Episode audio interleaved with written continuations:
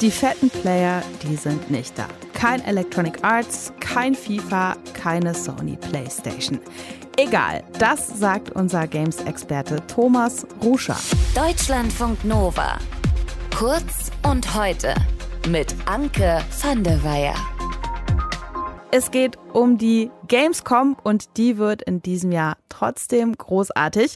Ist auch das erste Mal seit der Pandemie, dass die Messe wieder richtig am Start ist und alle, die Lust haben, die können ab heute zur Spielemesse in Köln. Thomas war schon da, durfte gestern schon mal drüber laufen und ein paar Sachen checken. Thomas, wenn jetzt die großen Player dieses Jahr nicht da sind, was ist dann so dein Highlight? Also das wohl bemerkenswerteste Spiel der diesjährigen Gamescom ist das hier. Metal Hellsinger von The Outsiders.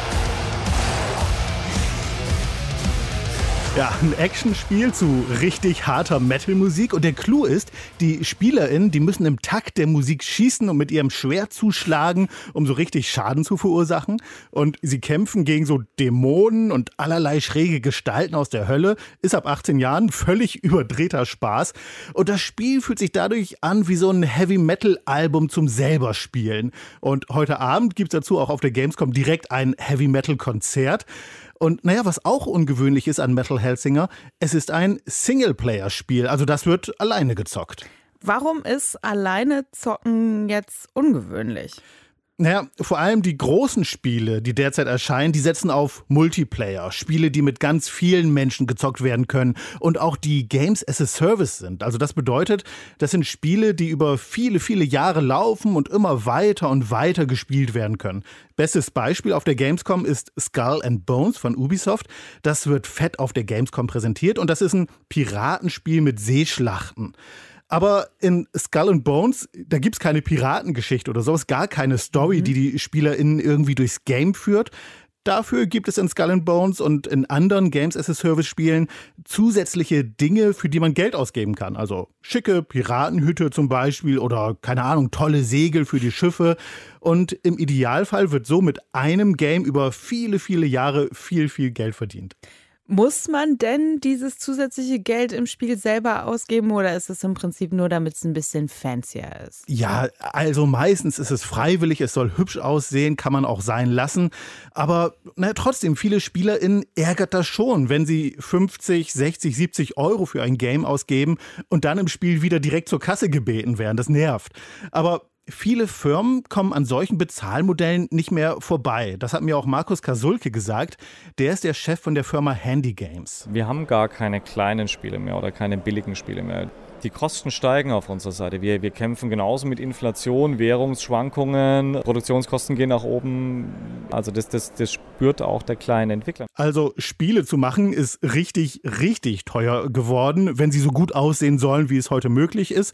Bei Handy-Games, die machen auch PC- und Konsolenspiele, da will Markus Gasulke aber am alten Bezahlmodell festhalten, also ein Spiel verkaufen und fertig. Ist das eine Besonderheit im Prinzip? Ja, naja, er ist damit nicht alleine. Also jenseits der großen Spiele im Stil von Skull and Bones gibt es auch kleinere Titel, die es so halten wollen. Und es gibt auch die ganz fetten Blockbuster-Titel, die auf klassischen Singleplayer setzen. Das sind dann oft auch so, naja, so Prestige-Spiele, mit denen große Firmen angeben wollen und neue SpielerInnen anlocken wollen. A Plague Tale Requiem zum Beispiel, das gibt es auf der Gamescom zu spielen. Da geht es um das Mädchen Amika und ihren Bruder Hugo, die sich durch ein wirklich wunderschönes Mittelalter zur Zeit des Dreißigjährigen Krieges schlagen müssen. Things aren't always nice. You can change them. No. The way we always do. We fight. Also kann man sich auf der Gamescom schon angucken und das Spiel ist von Focus, wird aber bei Microsoft gezeigt, weil die damit präsentieren wollen, was ihre Xbox-Konsole so alles drauf hat. So, Gamescom macht ja jetzt heute für alle auf. Ja. Was sagst du, wo sollte man auf jeden Fall als allererstes hin, wenn man da jetzt irgendwie heute oder in den nächsten Tagen unterwegs ist? Also wer in den Messehallen unterwegs ist, sollte unbedingt die Indie Arena Booth besuchen. Da gibt es auf 1500 Quadratmetern mehr als 100 kleine und mittlere Games und da hat man gute Chancen, schnell reinspielen zu können. Also meistens, nicht ewig lange Schlangen. Ja, genau, da kann man sich direkt ranstellen und losdaddeln. Und meistens stehen auch die Indie-Game-EntwicklerInnen direkt direkt daneben und man kann mit ihnen über das Spiel quatschen und es gibt auch sehr viel hübsche, merkwürdige und auch schräge Ideen. Also zum Beispiel The Orphan. Da laufen die SpielerInnen in einem Pop-Up-Buch herum. Also so ein Buch, das man aufklappt und dann poppen da so Gebäude und Szenen heraus. Das hat mir der Entwickler Martin Langer von Besworn Games erklärt. Also es gibt das Buch technisch als Papierversion im Ganzen und die Inspiration kam daher, dass unser Game Designer hat sich einen Haufen YouTube-Videos angeguckt mit Pop-Up-Büchern und fand dann die Idee so gut, dass man da ein Spiel draus machen könnte. Und dass aus so einer merkwürdigen Idee ein Videospiel entsteht, das finde ich schon sehr charmant. Und eine hübsche Abwechslung zu diesen ganzen fetten Gamescom-Titeln wie Skull and Bones oder A Plague Tale Requiem. Wenn ihr selbst vorbeischauen wollt, dann wisst ihr jetzt, was ihr auf der Gamescom auf gar keinen Fall verpassen dürft. Ab heute ist für alle offen. Die Messe, die läuft noch bis Sonntag in Köln. Aber die Tickets für den Samstag, die sind mittlerweile ausverkauft. Also entweder heute hin, morgen hin oder sonst Sonntag. Deutschlandfunk Nova Games Experte Thomas Ruscher, der hat für uns schon mal die Gamescom Highlights rausgepickt. Deutschlandfunk Nova. Kurz und heute.